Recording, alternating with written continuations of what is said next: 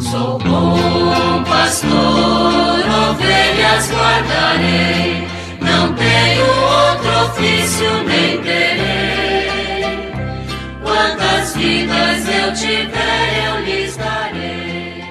Muito bom dia, meus amados filhos e filhas, ouvintes de nossa querida Rádio Olinda. Nós estamos estudando o texto base da campanha da Fraternidade 2022, cujo tema é Fraternidade e Educação, com o lema Fala com sabedoria, ensina com amor conforme Provérbios 31, 26. Já tivemos oportunidade de eh, escutar a palavra da presidência da CNBB num texto de apresentação do documento. Também escutamos a introdução né, feita pelos autores do texto base. E agora vamos começar a refletir exatamente sobre o texto, que, como todos os anos, é baseado naquela metodologia do ver, julgar e agir. E sempre tem um texto da palavra de Deus que é inspirador.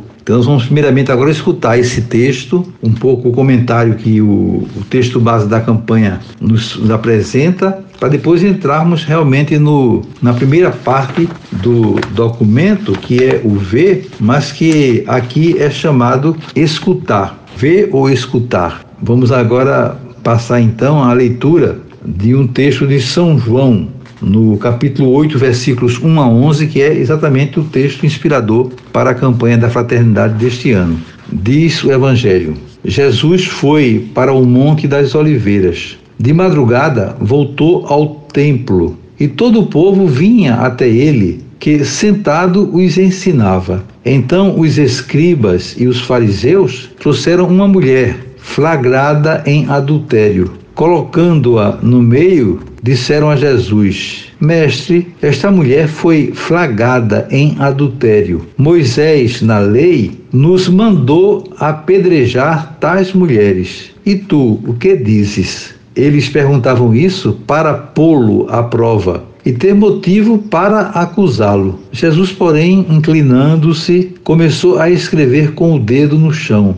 Como insistissem em perguntar, Jesus ergueu-se e disse: Quem dentre vós não tiver pecado, atire a primeira pedra. E inclinando-se de novo, continuou a escrever no chão. Ao ouvirem isso, foram saindo um por um, a começar pelos mais velhos. Jesus ficou sozinho com a mulher que continuava no meio em pé. Erguendo-se, Jesus lhe disse: Mulher, onde estão eles? Ninguém te condenou? Ela respondeu: Ninguém, Senhor. Jesus então lhe disse: Eu também não te condeno. Vai e de agora em diante não peques mais. Então aí está o texto maravilhoso do Evangelho de São João que vai inspirar toda a reflexão da campanha da fraternidade desse ano. Inclusive, já percebemos que na palavra de introdução, na apresentação,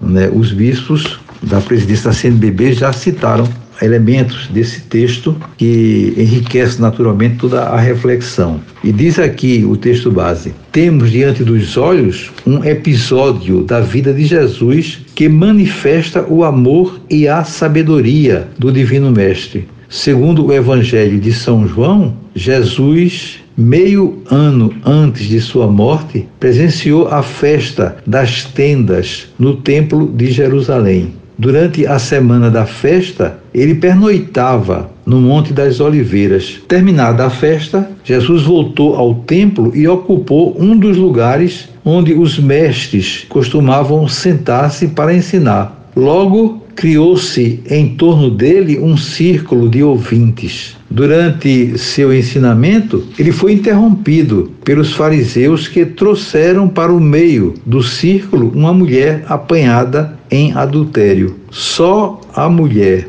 pediram que o Mestre Jesus se pronunciasse sobre o caso e desse uma sentença. Segundo a lei de Moisés, ambos os envolvidos no adultério, o homem e a mulher, deveriam ser punidos com a morte por apedrejamento. para que apresentaram o caso a Jesus. A lei era conhecida pelos fariseus e em Jerusalém não faltavam juízes para dar sentença. Eles queriam empurrar para Jesus o papel de juiz, mas alguns detalhes nos revelam a falta de sinceridade dos acusadores no fundo, não queriam a verdadeira justiça, que é a bondade objetiva de Deus, Pai Criador. Queriam testar Jesus, colocá-lo à prova. Desejavam que ele esquecesse seu ensinamento de amor e caridade, que os incomodava e que condenasse a mulher à morte prescrita pela lei além de testar Jesus, parece que também queriam fazer prevalecer a rigidez no cumprimento da lei e dar a conhecer a todos que é ela quem salva e que somente eles são seus legítimos representantes. Vamos parar por aqui, o nosso tempo já se esgotou.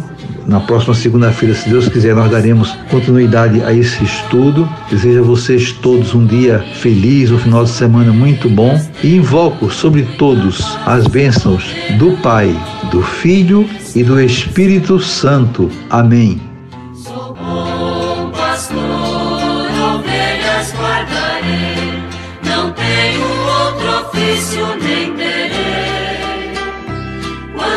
Vidas eu tiver